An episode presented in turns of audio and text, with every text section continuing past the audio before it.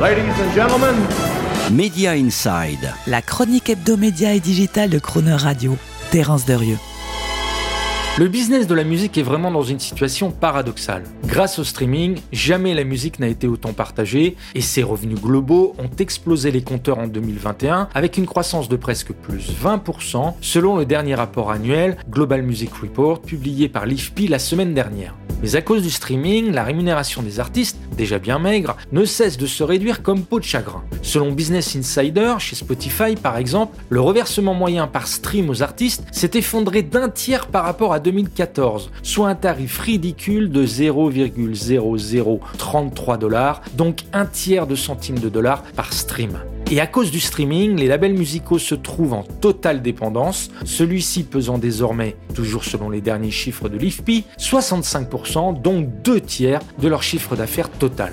En un mot, la musique semble se porter mieux que bien, mais avec des artistes payés au lance-pierre digital et une industrie à la merci de l'oligopole restreint de la bande des quatre du streaming, je veux dire Spotify, Amazon, Apple et Tencent. Mais heureusement, voilà la blockchain, le métaverse et les fameux NFT qui sont en train d'inventer les futurs modèles du business pour la musique et pour ses créateurs. A commencer par Snoop Dogg qui veut faire de son label Death Row Records le premier label NFT et la première major du métaverse qui redonnera le pouvoir aux artistes en leur permettant de protéger la propriété et la rémunération de leurs œuvres grâce à la blockchain et à ses smart contracts. Ou comme le rappeur Nas qui a vendu en direct à ses fans sous forme de NFT un pourcentage des royalties sur ses deux derniers morceaux.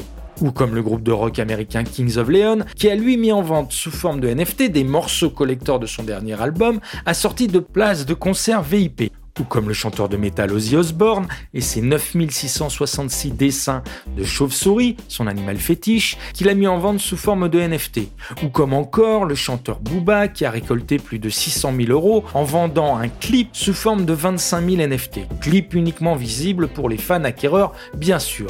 Ou aussi la plateforme NFT Our Song, annoncée par le chanteur RB John Legend, qui doit permettre aux artistes de vendre directement leur musique et d'en écouter les titres inédits dans des chat rooms que les fans paieront avec des jetons virtuels, les Our Song Dollars. Ou comme enfin Audius, cette plateforme de streaming musical NFT, dans laquelle Katy Perry ou Jason Derulo ont même investi, qui rémunérera automatiquement et directement les artistes grâce au certificat d'authenticité et de propriété printé dans le fichier numérique de leurs morceaux. Un nouveau genre de marketplace musical donc, à l'image aussi de Pianity, la plateforme française d'achat-vente de NFT musicaux qui s'est lancée en juillet dernier. Bref, autant d'innovations digitales qui émergent pour tenter de battre la dépendance du secteur musical au streaming et qui pourraient laisser la possibilité à l'avenir aux artistes de commercialiser vraiment leurs titres comme ils le veulent, de remonétiser la valeur de la musique en racontant, en storytellant comme on dit, sa rareté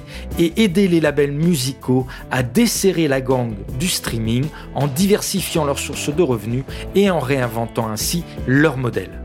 Décidément, et pour paraphraser, There is no business like music business. Retrouvez Media Inside chaque mercredi à 7h45 et 19h45 et en podcast sur le chronoradio.fr.